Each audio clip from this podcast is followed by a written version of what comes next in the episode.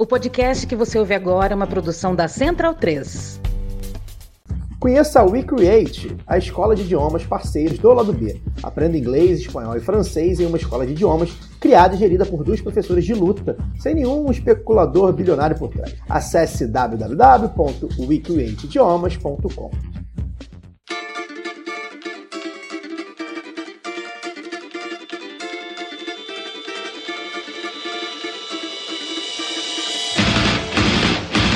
Olá, ouvintes da Central 3. Sejam bem-vindos. Eu sou Fernanda Castro e esse é o seu Lado B Notícias, o semanário de notícias do Lado B do Rio, com temas que precisam de uma atenção maior, mas de forma mais objetiva. Para ouvir o formato tradicional de debates e entrevistas, continue ligados no nosso programa de sexta. O Lado B Notícias segue com entrevistas com candidaturas de todo o país. A intenção é levar aos nossos ouvintes o maior número de candidaturas da esquerda.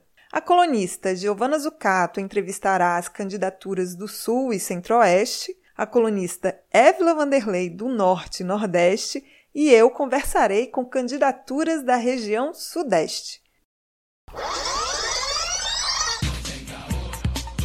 Compre a sua camisa Do Lado de Cá Não Tem Caô, vendida pela Zeta Nossa em parceria com Lado B em www.zetanossa.com.br.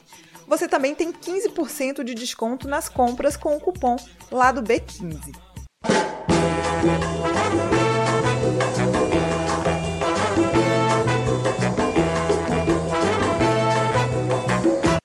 A entrevista dessa semana é com a pré-candidatura coletiva Raça e Classe à Câmara Federal pelo PT do Espírito Santo, formada por Manu Kisse, Ilona Sucena e Ivo Lopes. Évila Vanderlei, na sua coluna, conversa com Paulo Anassé, candidato ao Senado pelo PSOL do Ceará.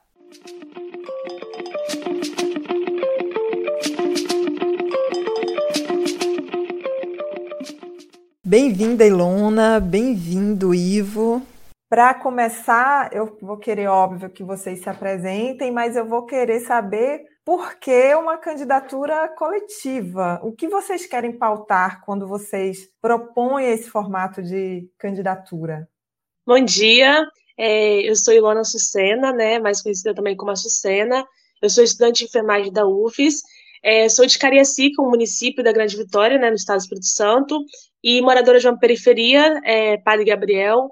Sou mulher negra e estive como é, vice-presidente do Conselho de Saúde, e agora estou licenciada por estar dentro da pré-candidatura, e faço parte de movimentos de juventudes. Então, o movimento de juventude conhecido como Enegrecer, que é um coletivo nacional de juventude negra, e também o coletivo Kizomba, que é um coletivo de movimento estudantil que também se articula nacionalmente e também me organizo territorialmente a partir do meu bairro com o coletivo EduPG, que é um coletivo de moradores, sobretudo jovens, sobretudo jovens negras do meu bairro. Também sou filha de militantes que vieram do Partido dos Trabalhadores, minha mãe também já foi candidata há muitos anos atrás, e hoje estou organizada partidariamente no PT, que é por onde vem a nossa candidatura coletiva. E por que uma candidatura coletiva, né? Então, nós viemos de uma organização de juventude que sempre teve uma forma de, de funcionar muito coletiva. Então, a nossa coordenação era coletiva, o que a gente definia era em conjunto, era a partir da, da discussão. E aí a gente entendeu que naquele momento a gente precisava é, disputar também um outro tipo de poder, que era o poder eleitoral, o poder político, porque a gente já fazia disputa ideológica nos movimentos sociais. Então a gente teve a necessidade de começar a pautar aquilo que a gente discute dentro dos nossos coletivos de juventudes para dentro da política eleitoral, porque ali é o espaço que define né, se a gente vai poder comer amanhã, se a gente vai poder acessar um posto de saúde depois de amanhã.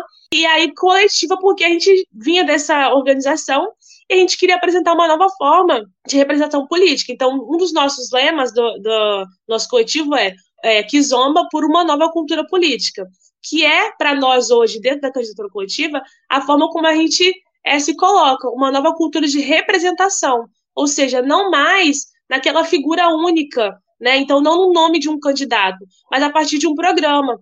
E aí, por isso ser coletivo, porque a gente não vai colocar os nossos nomes, mas a gente vai apresentar um programa que, nesse momento, se materializa na coletiva raça e classe, e aí esse programa ele é construído não só por nós três, mas por um conjunto de pessoas também nosso, dos nossos coletivos e a partir das nossas é, formas de organizações da pré-candidatura, que também podem elaborar o programa, né? também podem falar o que, que elas querem, o que, que elas acham que, que é a política. Bom dia, Fernanda e todos né, que estão nos acompanhando. Eu sou Ivo, né, sou do município aqui da Serra, em população é o maior município aqui do nosso estado, do Espírito Santo. Eu nasci, fui criado aqui em Campinho da Serra. Fui presidente da associação aqui de moradores, assim, o presidente mais jovem que esse bairro já teve, eu tinha 21 anos na época. E esse tem uma militância que vem construindo de no Conselho Municipal de Juventude, é, onde cheguei a ser presidente, fui gestor por um tempo de juventude aqui no município, e para além disso, atuação nos coletivos que, junto com a Sucena, né, no movimento Kizomba,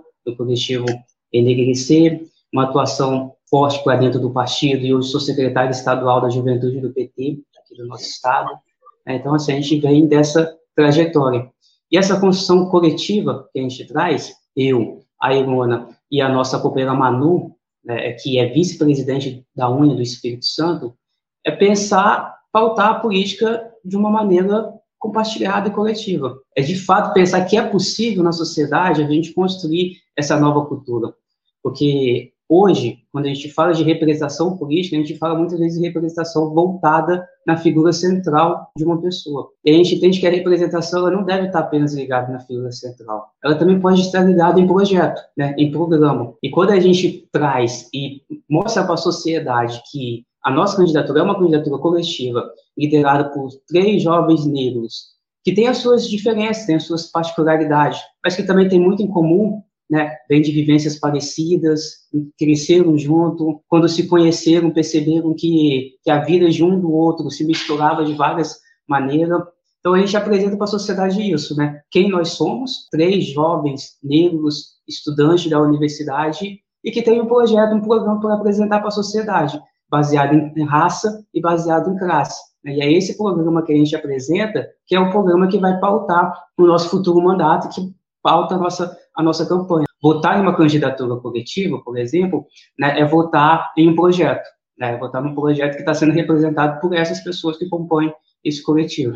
Só uma questão, é, aí, ah, quando a gente coloca, né, vai ser um programa baseado na raça e na classe, a gente também traz um movimento, né, e é das primeiras candidaturas do, do presidente Lula, e a gente resgata esse lema que na época era um voto com raça e classe, porque o movimento negro passava a incidir dentro do partido e passava a pautar também as políticas que eles queriam que estivesse dentro do programa executivo do governo Lula, né?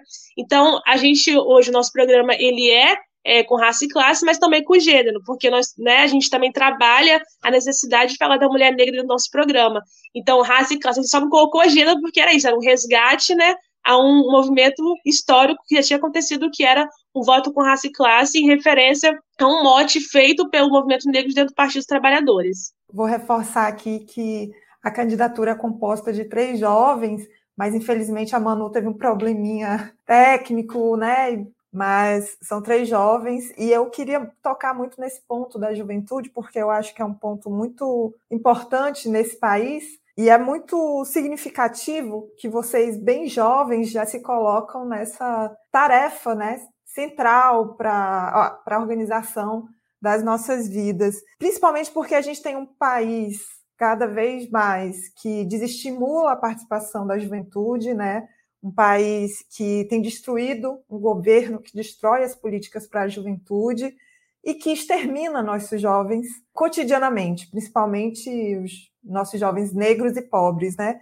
Então, é, eu queria que vocês comentassem sobre o papel de jovens para a tarefa da disputa eleitoral e também falar sobre a juventude no Brasil, é, trazendo as propostas, o programa de vocês para a juventude. É, Fernanda, é, primeiro assim, quando a gente fala em juventude e a gente olha para a história do nosso, do nosso país, as principais conquistas, os principais avanços, a gente estava ali com a juventude encabeçando esse processo. Só que quando a gente vai para dentro da participação política, de fato, né, ocupando ali os espaços, a gente vê que não é tão simples assim. Porque o nosso sistema eleitoral não foi construído e pensado para a população negra, não foi construído e pensado para a juventude, né, para a juventude negra, nem para as mulheres. Ele foi construído e pensado para manter quem sempre esteve ali no poder, né, que são os homens brancos, de uma idade já um pouco avançada. Então, quando a gente se coloca né, nesse cenário de uma disputa eleitoral, vem muito isso ao que a gente traz, que é o nosso, que é o nosso mote. É pensar uma nova cultura política. E aí pensar uma nova cultura política de todas as formas. Numa construção coletiva, mas também numa construção de juventude. E numa construção de uma juventude negra e periférica. Que a gente olha para a nossa população, não tem uma participação de fato dentro dos espaços políticos, se a gente olha para o cenário político como um todo, o espaço que a juventude às vezes consegue adentrar é nas câmaras municipais de vereadores, e mesmo assim com uma participação bem baixa, né, então a gente se coloca nesse momento de nos colocar nesse espaço. A gente sabe que, por exemplo, a juventude periférica é a que mais sofre, por exemplo, com a segurança pública. Se a gente fala de violência, a gente fala de segurança pública, a gente está falando de especificamente de um extermínio da juventude negra. Até 2010, por exemplo, quando foi divulgado um Atas da Segurança, o meu município aqui, por exemplo, da Serra, era o município que mais se matava a juventude negra. Era o quarto do, do Espírito Santo e o quarto a nível nacional. E aí eu lembro que naquela época o governo federal estava com um programa chamado Juventude Viva, que tinha como um dos objetivos, né, pensar e formular política para reverter essa situação referente à juventude negra, com mais oportunidades, geração de emprego, principalmente a cultura, que é muito forte para a juventude, principalmente a cultura negra, que do mesmo jeito que o jovem preto, ele é marginalizado, ele é executado, ele é exterminado, né, por esse sistema de segurança que a gente tem, a gente tem toda a nossa cultura, por exemplo, que ela é marginalizada e deixada de lado e tratada como, como bandidagem, como criminalidade. Então, gente se coloca em todo esse processo né, para pautar esses tipos de, de, nova representação e de uma nova cultura política, né, levando em, em consideração principalmente os lugares que nós estamos e que, e que nós vivemos, é, entendendo a dificuldade da juventude, que, era, que, que é aquela juventude que trabalha, que estuda e que numa crise é, política e econômica que o, que o, Brasil está, está passando, a maioria dela hoje em dia nem trabalha nem estuda, mas não porque não querem trabalhar e nem estudar, porque não está tendo condições de trabalhar estudar. Então, é entender todo esse processo e se colocar. Porque quando um jovem preto, né, e aí, meu caso, caso da Sucena, caso da Manu, quando um jovem preto entra dentro da universidade, a dinâmica da universidade, ela muda, ela é diferente, porque as nossas realidades são diferentes, a gente vai levar outras demandas para dentro da, da, universidade, demandas de assistência, de permanência, de um restaurante universitário com qualidade, com um preço acessível. E é mais ou menos isso que a gente pensa com a política. Então, quando a gente coloca, é muito nesse sentido, de não só buscar representantes, mas de nós mesmos, jovens, ser os nossos representantes dentro desses espaços de poder. E aí, quando a gente vai para uma disputa para a Câmara Federal, é entender que ali, de fato, acontecem as principais discussões do, do Brasil e que interferem, de fato, no nosso dia a dia. Uma reforma do Código Penal se passa por ali. A lei antidrogas que foi aprovado, né, que aumentou consideravelmente o encarceramento da juventude negra e o encarceramento de mulheres negras, né, é uma pensar uma reformulação dessa lei antidroga vai se passar no Congresso Nacional e que é de fato que, que a gente pode de fato pensar, discutir o que vai interferir e mudar a realidade da nossa juventude, principalmente a juventude negra e periférica. Ilona, se você quiser comentar alguma coisa. Não, então, só queria, é, a partir de um programa que existiu aqui no Estado, né, que o Ivo falou do Juventude Viva, e o Espírito Santo né, tem um alto índice de violência, violência contra a juventude negra, e aí, nesse momento, o Espírito Santo ele foi um dos estados que recebeu é, a Força Nacional a partir de um programa de governo do estado chamado Estado Presente. E aí, aqui na, no município, nós chegamos até a criar uma comissão de acompanhamento da Força Nacional na nossa cidade. Por quê? O programa era Estado Presente, ele era dividido em dois momentos. Um momento que era para tratar, né, que eles exigiam da segurança pública e um outro que teria um, um, teor mais social. O programa até já se encerrou, e naquele primeiro momento a gente só via a isenção das, das forças policiais dentro da nossa cidade. E aí, o nome, né, querendo ou não, o nome do programa dizia alguma coisa, trazia um, um sentimento assim do que, que eles entendiam como Estado presente para a nossa juventude. E aí, era isso, eram as Forças Armadas, era a polícia, era a segurança pública nessa ótica, né, das polícias, e para nós, então, se colocar como juventude para dentro de um congresso é pensar um Estado presente de uma outra forma. Um Estado que vai falar sobre o setor cultural, porque, como, como o Ivo trouxe, né, apesar da gente ser exterminado cotidianamente, Aqui no Espírito Santo, por exemplo, a gente tá, acabou de receber o Orígrafes, que é um dos maiores projetos de grafites na América Latina, produzido por juventude negra frequentado por juventude negra. Então, é, esse é o Estado presente que a gente quer, aquele que fomente a cultura, que fomente né, o acesso à educação. Então, aqui no meu bairro, por exemplo, é, eu tenho meninas da minha idade que não tiveram, eu falo, eu sou um ponto fora da curva, né? Porque é, a maioria não teve acesso à universidade. Então, eu estou falando de evasão, mas não estou falando só de evasão da, do sistema universitário, estou falando de evasão do ensino fundamental meninas que são mães com 21, 22 anos que não têm acesso à escola. Mas não é porque, como o Ivo trouxe, não é porque elas não querem, é porque também são elas que precisam depois trabalhar para poder se manter. Então, a gente está falando de um Estado presente que faça, que fomente trabalho e renda a partir dos nossos lugares. Então, nós temos meninas aqui que fazem tranças, porque como é que a gente consegue elaborar, pensar planos que fomentem trabalho e renda através de uma coisa que elas já fa fazem, sabe? Então, uma coisa que a gente também pensa que é a economia solidária, que é a economia criativa, que ela acontece dentro dos, dos territórios. Carolina de Maria de Jesus, ela falava bem assim, né, que, que a gente precisava de um, de um presidente que já tivesse passado fome. E aí, quando a gente está falando sobre representação, é porque a gente está falando que a gente vem de um lugar que a gente enxerga as coisas. Então, como que a gente tem um presidente, como a gente tem um, um legislador, que ele sequer sabe o que se passa dentro de uma periferia, certamente ele não vai pensar política para gente. Então, para nós, essa importância também de chegar para um igual ao meu e falar: vamos entrar lá dentro, vamos pautar o que nós queremos para a nossa vida, o que, que a gente acha que é importante para a cultura, o que, que a gente acha que é importante.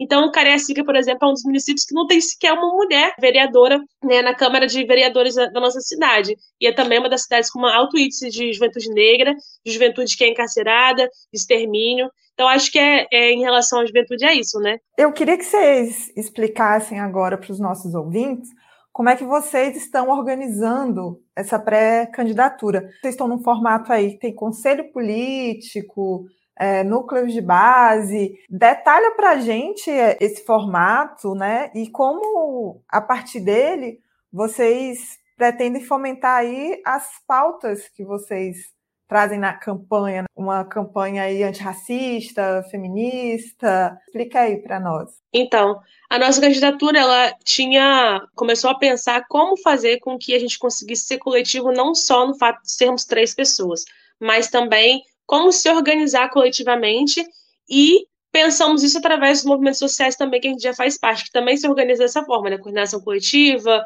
é, núcleo, por exemplo, da UFES, núcleo é, geral, então, a gente pensou em pautar algumas estruturas que pudessem fazer com que a gente tivesse contato com todo mundo, né, e que todo mundo conseguisse incidir minimamente nesse programa, né, para essa pré-candidatura. Então, a gente pensou nesses núcleos de base que eles podem ser, é, podem ser articulados por região, por exemplo, aqui no meu bairro, ou então por temática, como juventude, né? Então, até o momento, a gente é, elaborou alguns núcleos, e esses núcleos é, acontecem é, por enquanto, por território, mas território município, né? Então, nós, nós fundamos o núcleo de Cariacica, o núcleo de Serra, o núcleo de Alegre e o núcleo de Vitória, que foi uma grande plenária que envolvia, né, poderia estar é, os, as pessoas dos outros núcleos. Dentro desses núcleos, existem pessoas que vão para esse conselho político, que é um espaço menor, mas é um espaço que vai incidir na, na, nas nossas definições. Então, conselho político é formado a partir das pessoas, né, que ficam, vão ficar como representantes desse núcleo, desse núcleo, né, de base que a gente chama, que é mais amplo, que é para discussão, que é para falar sobre temáticas ou sobre território, sobre demandas, e a partir dali surge uma pessoa, essa pessoa é a pessoa que vai para o conselho político, que é esse espaço para fazer essa interlocução, né, do núcleo de base para a coordenação. Então, o conselho político é formado por pessoas no núcleo de base e pela coordenação de campanha, que hoje é formada por um núcleo menor, que é um núcleo que define a agenda, como a gente vai definir comunicação, como a gente vai atuar. Então, a, o nosso programa, por exemplo, ele quer debater as temáticas, ele quer tirar as propostas e elaborações das políticas através desses núcleos. E é uma forma também da gente se aglutinar com, que, com o processo que está acontecendo, né? que é o processo de formação dos comitês populares de luta, que são comitês é, pautados pelo Partido dos Trabalhadores para poder fazer, né, é, não só a disputa política, mas também a disputa ideológica no país inteiro. Então, esses comitês, comitês já começaram a surgir e aí os nossos núcleos, eles se igualam a esses comitês, sabe? Então, não, é, é, os nossos núcleos podem também se tornar comitês populares de luta. E aí, é, da, a partir desses processos, a gente consegue manter esse contato e fazer um programa que de fato seja coletivo, né? Que de fato seja construído por essas pessoas.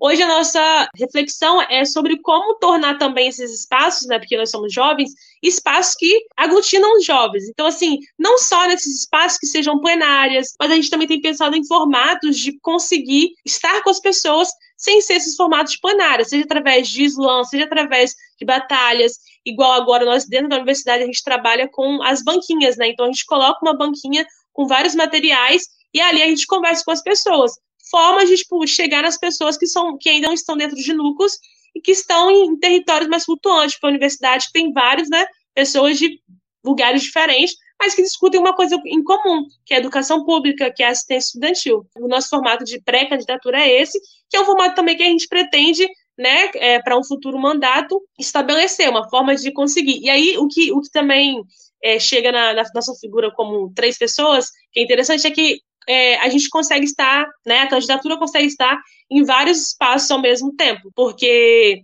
nós nos colocamos enquanto co-candidatos, né?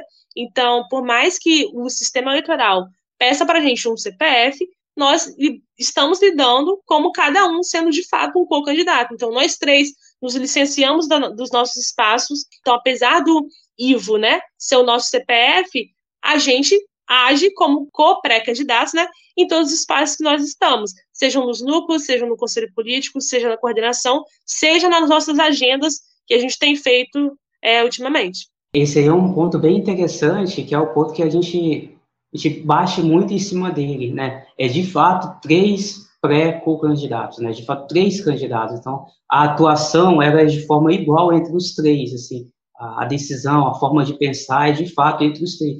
Então assim, é, as questões burocráticas que a gente tem que fazer, a gente também faz como cada um fosse candidato. Não? Legalmente, só uma pessoa precisaria fazer, mas não. Vai fazer os três, porque a nossa atuação é uma atuação de fato que os três são candidatos, não é apenas né, para falar que estamos fazendo de uma maneira. A gente quer construir essa dinâmica, né? E que é uma dinâmica nova para a gente também. Então, a gente, e só essa questão do, dos núcleos, né, que é a nossa base ali, né, é o núcleo que vai dar sustentação, que dá sustentação na nossa pré-campanha, vai dar sustentação na campanha, e que também vai dar sustentação na, no futuro mandato, né, muito, muito nisso, né, o núcleo que vai, que vai ser o mandato mesmo, de fato, para pensar a política que a gente vai estar tá levando para a Câmara Federal. Para a gente finalizar, eu queria que vocês falassem aí as redes sociais, os contatos, para que nossos ouvintes possam pesquisar mais, conhecer mais. Fala aí um pouquinho disso também, né? Então, nós estamos nas três redes sociais, né? Twitter e Instagram é fácil achar a gente, né? Só colocar a Ivo Lopes 13, né? Já para começar a pegar isso aí. Twitter também. O da Manu é Manu Kisse, K-I-S-S-E, underline. Também acha nas, nessas duas redes, Instagram e Twitter. E o da Ilona, você pode falar o seu, Ilona, só para não errar? O meu é Ilona underline Acucena, né? Porque não tem o C cedilha, que é o Instagram. E aí, e aí, no Facebook é só jogar esse mesmo nome também, que a gente buscou fazer tudo parecido para não ter nenhum, nenhum problema na hora das pessoas achar a gente. E é isso, né, gente? A gente agradece né, o espaço aqui do, do lado B do Rio, por essa oportunidade. Dizer assim, é difícil, a gente, às vezes a gente não consegue falar tudo, são muitas coisas, então assim, nos acompanhar e seguir a gente nas redes sociais é importante porque a gente tenta colocar bastante coisa ali, tenta ser bem didático, com vídeo, com informação, exatamente para a gente explicar essa, nossa, essa forma que a gente pensou, que é uma ainda é novidade, por mais que a gente já tenha mandatos eleitos né, em câmaras municipais e em Assembleia Legislativa, ainda é novidade né, para a população brasileira, então a gente tenta sempre explicar bastante detalhado ali como é que a gente está pensando, né, esse mandato coletivo, e também falar um pouquinho do nosso programa, do que a gente pensa de Brasil. É isso, agradecer o espaço, a Fernanda, por estar aqui com a gente, ao lado do B do Rio, é dizer que hoje essa pré-candidatura é uma novidade também para a gente, então é uma construção né, cotidiana sobre o que a gente pensa, o que a gente vai fazer para um futuro mandato, e nas nossas redes sociais, como o Ivo já bem colocou, a gente tem feito materiais explicativos, porque as pessoas de fato não têm dúvidas né, sobre o que é uma candidatura coletiva, como ela funcionaria, quem vai aparecer na urna, é, por que, que vai aparecer só uma pessoa, se vai aparecer os três. Então, nós estamos nesse momento também de explicar, de dizer que é possível, né, é novo, mas é possível, e como juventude a gente está aí para isso, né, para tentar inovar e fazer com que mais iguais a gente acessem esse espaço de poder, né, e espero que a gente chegue lá. É isso, obrigada. Nós super agradecemos, foi ótimo falar com vocês, é muito empolgante isso, né, de ver a juventude ocupando esses espaços. Obrigada, gente. Ouvinte Lado B tem 10% de desconto na veste esquerda com o cupom Lado B. Acesse www.vesteesquerda.com.br. Seguimos para a coluna de Évila Vanderlei.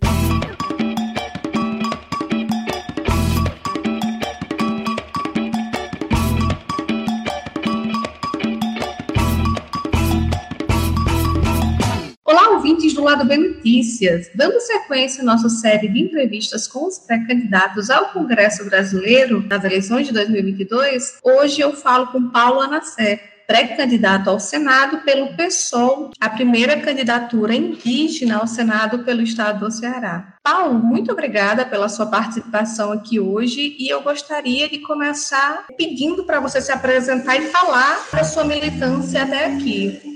Bom dia a todos, bom dia Évila, bom dia a todos do podcast. É um prazer estar aqui com vocês. É, como a própria Évila falou, meu nome é Paulo Anassé, sou o primeiro pré-candidato indígena do estado do Ceará ao Senado, né? também é um dos primeiros no, norte e nordeste, né? somente no nordeste, no norte já tem algumas, algumas outras candidaturas. Né? É, pela primeira vez no estado do Ceará, né, um estado que é totalmente oligárquico, totalmente é, movido pelo coronelismo, né, um pré-candidato vem para tentar mudar essa situação e dar voz e vez àqueles que não têm visão ainda e não têm espaço dentro da política brasileira. Então, eu sou um indígena, sou do povo Anassé, dentro de uma região de um município chamado Calcaia, no estado do Ceará, que fica na região metropolitana de Fortaleza além de indígena também, que já sofre, já sofre um grande preconceito, né, do, da, de grande parte da sociedade, eu também sou LGBT que ia mais. Então são dois critérios, dois, duas situações em que nós indígenas e ainda LGBTs somos é, bem que apontados como sendo algo bem divergente, bem diferente que a sociedade acredita que seja o correto, o normal, né?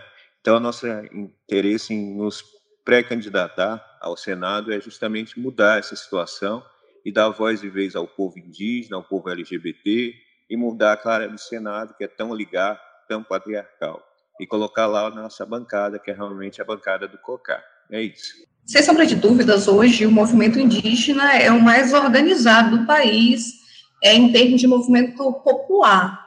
É, na organicidade de protestos, sejam locais ou em Brasília, na defesa de pautas coesas. E agora é, eu li que ou está existindo uma, uma articulação das entidades, como a PIB, a Associação dos Povos Indígenas Brasileiros, e do Parla Índio, o Parlamento Indígena do Brasil, de uma formação de uma bancada indígena. Então, eu queria saber qual a importância é, dos povos indígenas ocuparem é, essas forças institucionais? É, o que a gente fala desde a da questão do movimento indígena é que desde 2018, né, com a pré-candidatura da parente Sônia Guajajara, que nós teríamos que fortalecer a nossa presença dentro da política brasileira e dar espaço e voz ao povo indígena, que a gente estava cansado de ouvir de todos os que se candidatavam que estavam falando pela gente. A gente não precisa que as pessoas falem pelo movimento indígena. Estava na hora do próprio indígena falar por si só, pela natureza, pela mãe terra e por todos os povos. Então, a partir daí, a, a, a que é a Sônia Guajajara, e a PIB, vem a possibilidade, a necessidade de criarmos essa bancada essa bancada diferenciada, a bancada do cocado, os povos que sempre aqui existiram, bem antes de qualquer outro povo. Né? E essa formação ela vem com essa ideia de colocar no poder justamente aqueles que são donos da terra e que sempre preservaram a mãe terra e cuidaram dela. e fazer ver para a sociedade que nós sabemos também governar e que nós precisamos desse espaço. Já foi dito até que nós teríamos que criar uma, um, um partido indígena, mas o partido indígena não há, ainda não é essa necessidade.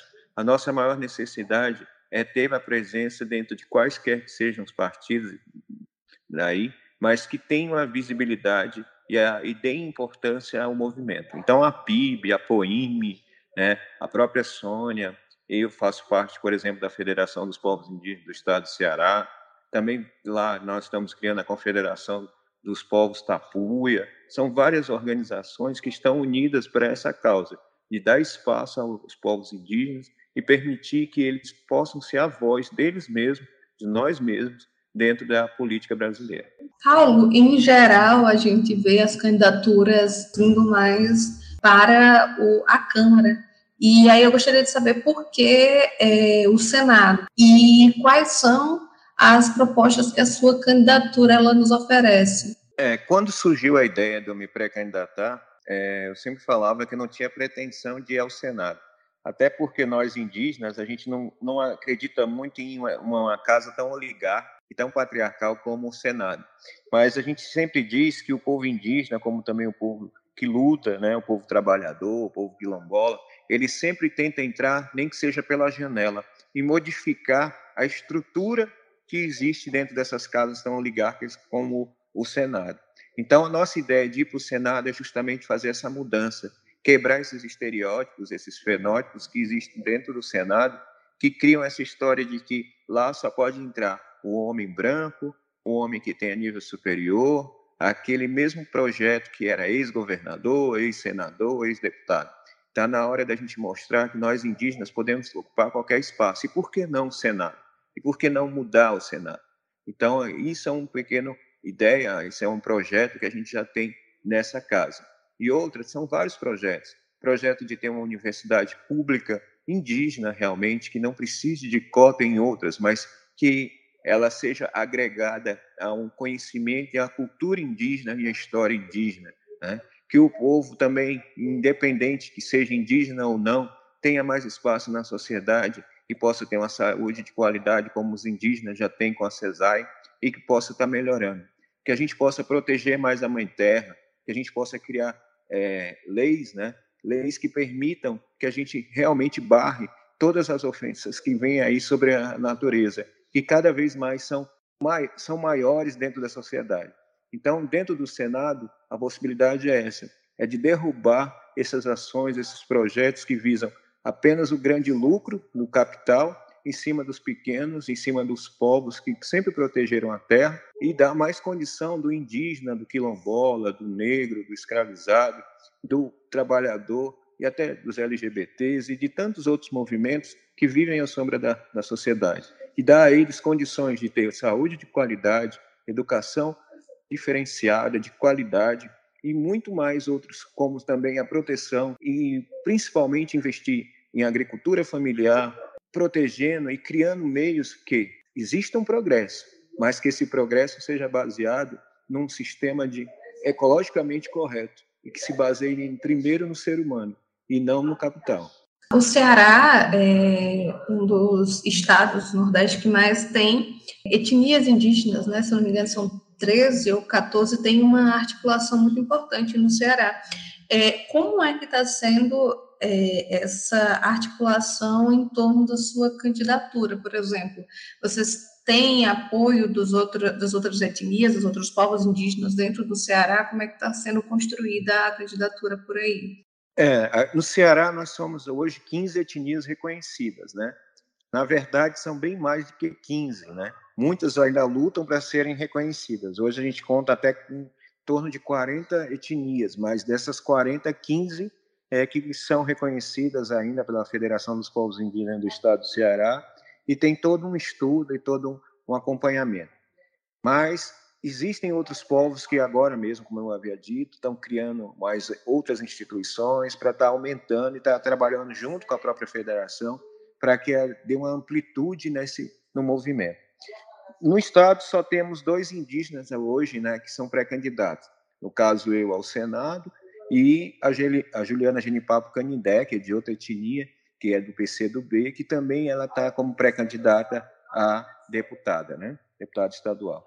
São pessoas, eh, nós colocamos, que o movimento indígena é muito importante e ele sempre apoia ah, os parentes a estarem dentro da política. Então, o movimento do Estado do Ceará sempre apoia, apoiando nas suas diferenças, nas suas é, divergências mesmo políticas ou de movimento, mas respeitando, né, respeitando principalmente a ideia de que, a, em primeiro lugar, nós somos indígenas e não somos militantes nem políticos.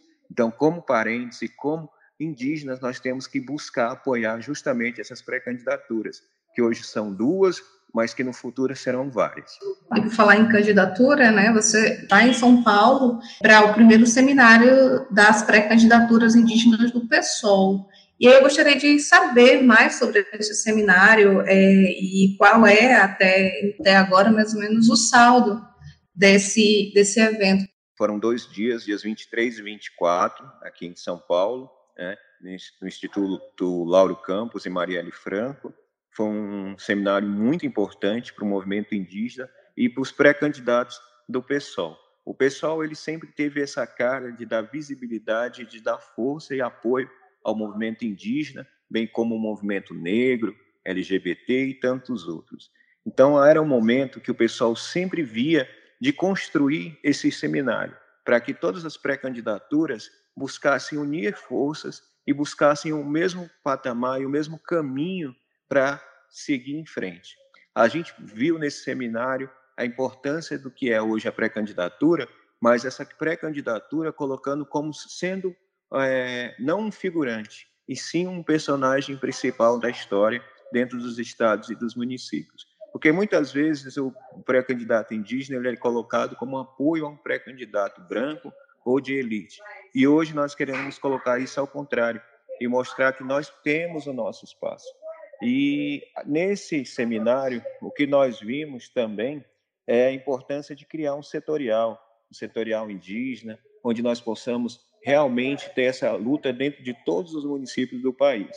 E, ao mesmo tempo, não criar só uma bancada do COCAR, mas unir também a outros povos, como os povos eh, tradicionais, como quilombolas, afros, de terreiro, ciganos, e construir também uma bancada que está além do COCAR, que é a bancada da terra.